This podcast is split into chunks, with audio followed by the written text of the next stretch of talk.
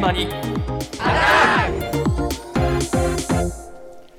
今朝の担当近藤香織さんです。おはようございます。おはようございます。12月のこのコーナーで、あの関東圏は家が寒くて冬季死亡増加率が高いっていうお話をねしましたけれども、そうした中、今日はですね、あったかくてエコという取り組みがあったので、それにちょっと注目してみました。はいお話伺いましたのは、東大の先端科学技術研究センターの研究顧問、小林光さんなんですが、はい長らく温暖化対策に関わってらして、まあ、自分でも実際取り組もうということで断熱性に優れてかつ環境にも配慮したエコ賃貸という、まあ、賃貸物件なんですがこの経営を始めたそうなんですね。営を始めた経営を始めました。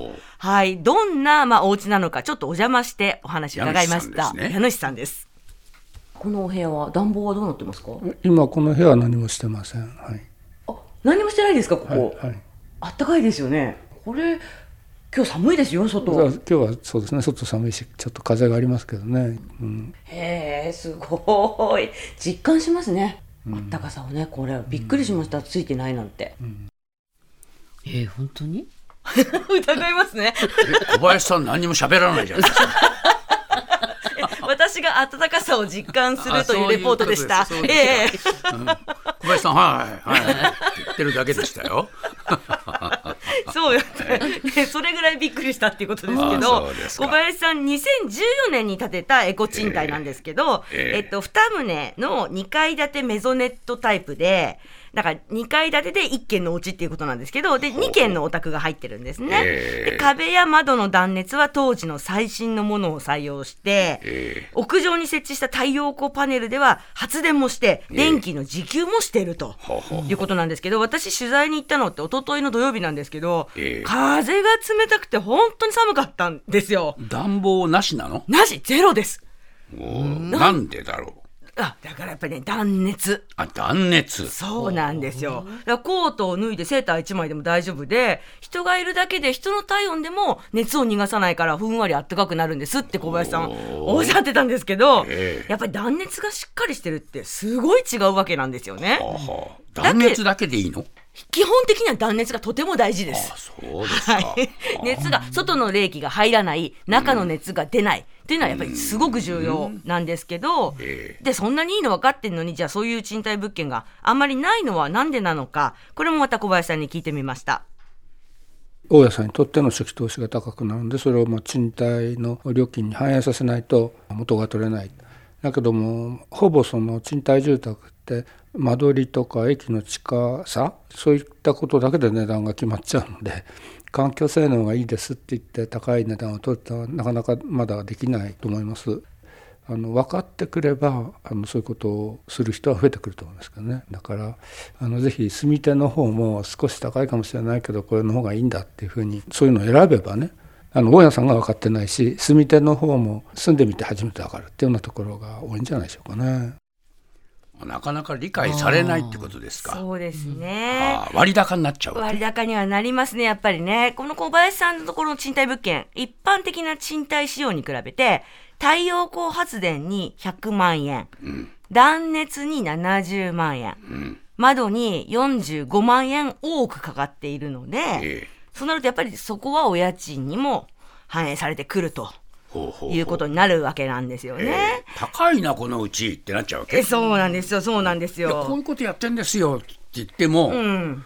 周りの相場から言って高いよねって言われちゃうわけだ、そういうことなんですよ。で、しかも、住み手の方も住んでみて初めてわかるっておっしゃってたじゃないですか。ええいや、借り手がね、そういうのがいいよっていうふうになれば、大家さんたちももちろん変わるとは思うんですけど、えだって借りる方だ、借りる方だって住んでみなきゃわかんないってなると、なかなか難しいし、ね、お家賃はその分高いわけですし、ええなかなか難しいところなんですよね。はいわからないと。なので、小林さん、こんなデータを教えてくれました。断熱ってもちろん健康にもいいんですけどもちろん環境にもいいんですが あのあと本当お財布にもいいんですよね。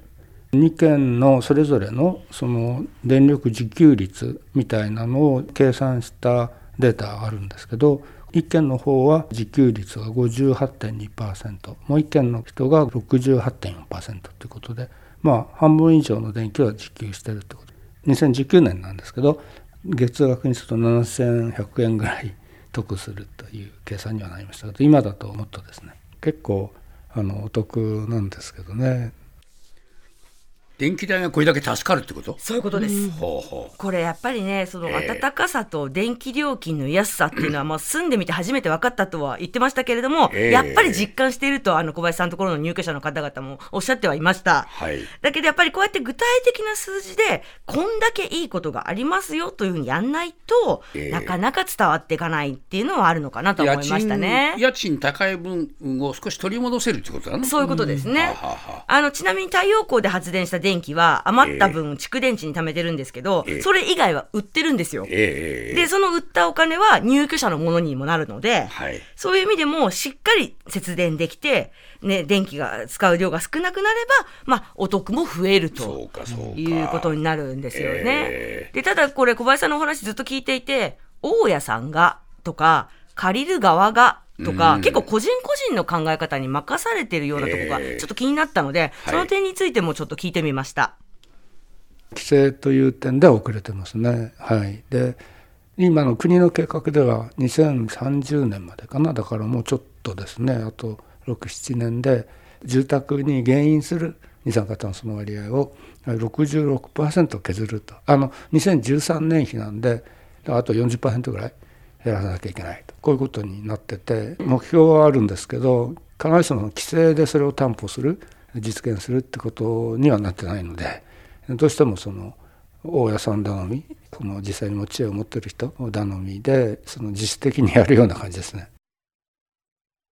うーんこれ今後一応基準は出てくるようなのですが、ええ。それもその二酸化炭素を66%削減したいっていう目標で考えるとどうも不十分であると。ええ個だから人任せになっちゃってるそうなんですよね、ええ。結局国の目標はあるけど規制はそこまでのものにはしないええ。っていうことで日本ってお家は個人財産なので、はい。あまり規制をしないものという考え方で今日まで来ているので、ええ。まあ、そういったことも関係しているのかなとは思いますが、はい。ただ電気代がすんごく高くなっているわけですし。今ね電気代大変じゃないですか。大変です、大変です。ねで、こう、ええ。自然エネルギーをね、取り入れたり、断熱性を高めたりっていう取り組みにも、皆さんの意識がちょっと今向いているような状況なので、え。いろんなピースが少しずつだけでも動くと、全体としては結構ぐっと大きく変化するっていう可能性はあるし、ちょっとそうなってほしいなという話はありましたよね。だからこういうその住宅を建てた大家さんに助成するっていうような